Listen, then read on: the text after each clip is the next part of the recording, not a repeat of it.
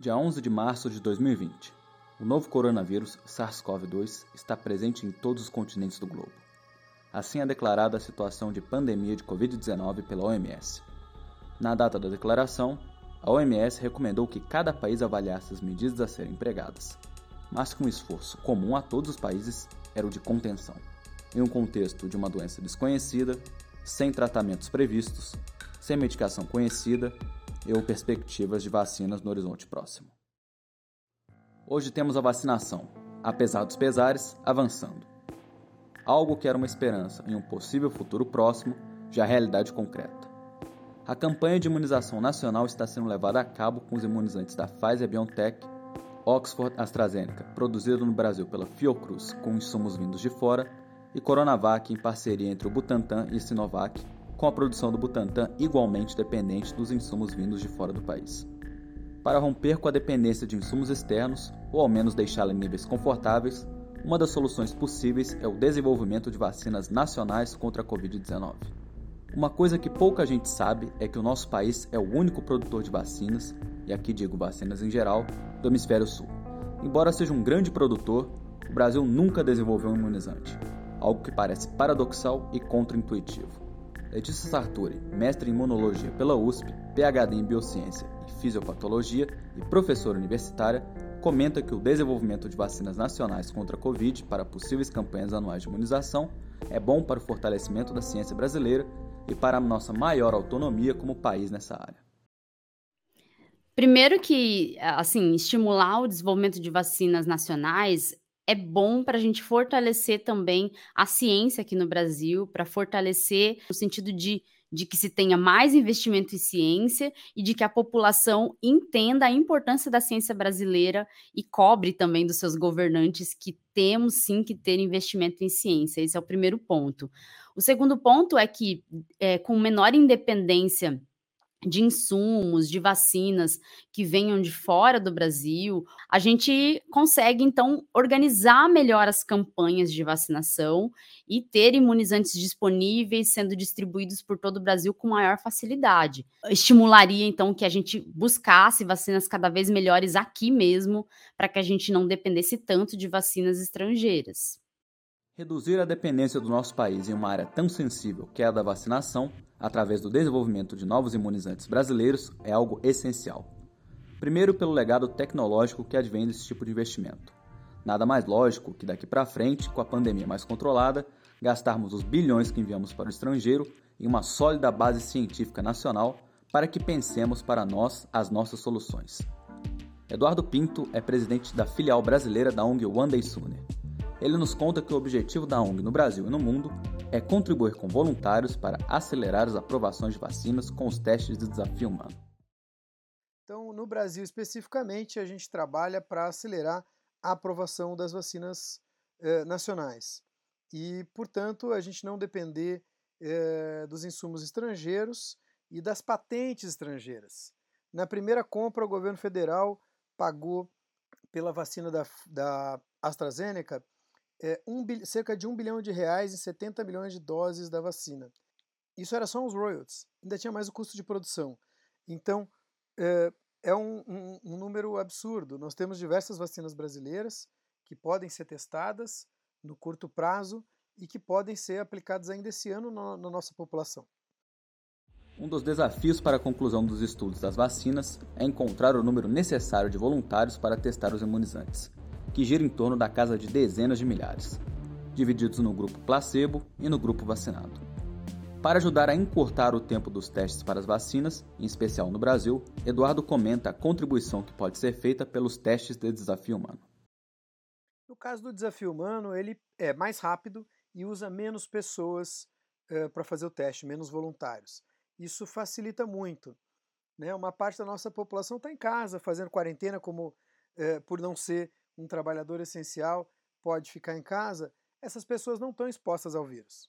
Então, para a gente encontrar 40 mil ou 100 mil pessoas para fazer o teste tradicional da fase 3, onde você dá a vacina, devolve ela para a sociedade, espera ela se expor ao vírus naturalmente, pode demorar muitos meses. Como agora a gente pode fazer em menos, eh, num tempo menor? O desafio humano é exatamente essa proposta.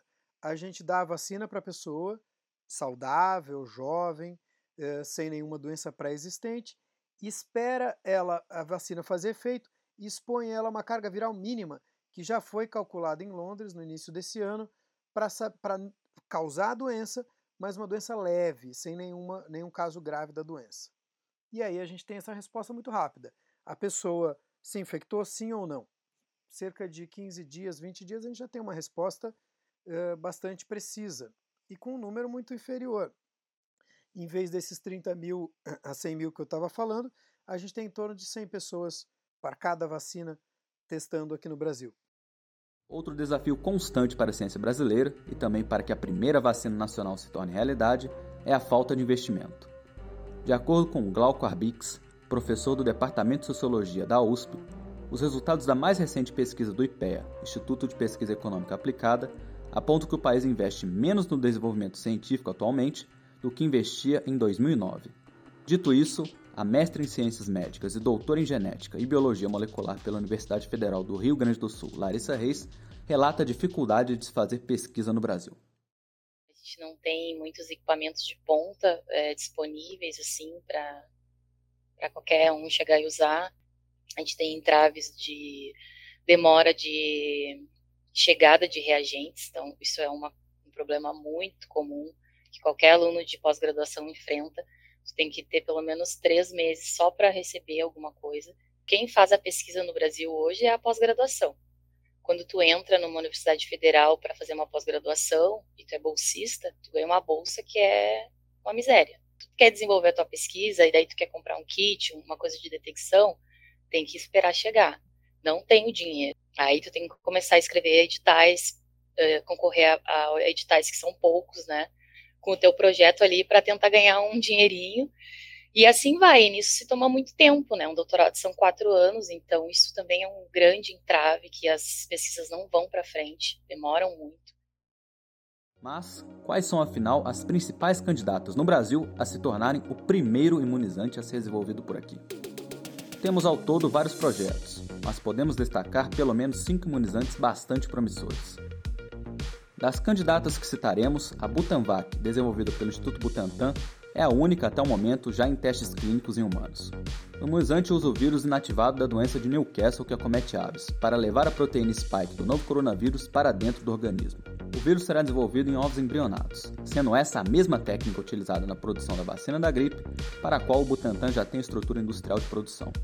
A UFRJ-VAC, desenvolvida pela COP UFRJ, é baseada na tecnologia da proteína recombinante, usada, por exemplo, nas vacinas contra a hepatite B e contra o HPV. No caso da Covid-19, foi criada em laboratório uma cópia da proteína spike do SARS-CoV-2. Ao receber o imunizante, o organismo aprende a reconhecer a proteína, preparando-se para combater uma eventual infecção. Tal tecnologia permite que sejam feitas adaptações com relativa facilidade na cópia da proteína spike, de acordo com as variantes que surjam. Outra vacina que também utiliza proteína recombinante é a Spintec, desenvolvida numa parceria entre a Universidade Federal de Minas Gerais, UFMG, e a Fiocruz de Minas Gerais. Os pesquisadores usaram uma bactéria comum modificada geneticamente.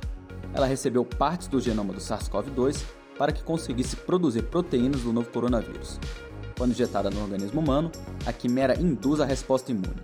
A Versamune é desenvolvida pela USP Ribeirão Preto, em parceria com a farmacêutica Pharmacor também usa uma proteína recombinante do SARS-CoV-2. Neste caso, no entanto, ela é empacotada em uma nanopartícula que estimula as células T do sistema imunológico. Ainda sem o nome definido, o imunizante desenvolvido pela Universidade Federal do Paraná também utiliza proteínas recombinantes. Elas são carreadas por biopolímeros biodegradáveis, que é uma tecnologia inédita. Os biopolímeros absorvem proteínas do vírus, assim acabam por mimetizá-lo e carregam as proteínas para dentro do corpo.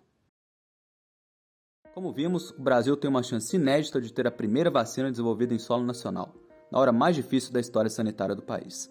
E para que não esqueçamos que a ciência brasileira é grande, pode competir de igual para igual com qualquer país do mundo, mas precisa de investimentos necessários. Se com pouco dinheiro já fazemos milagre, quando investimos de forma séria, ninguém segura esse Brasilzão. Obrigado a todos por ouvirem até aqui, um forte abraço e até a próxima. Eu Reis para a disciplina de produção em rádio da Universidade Federal de Uberlândia.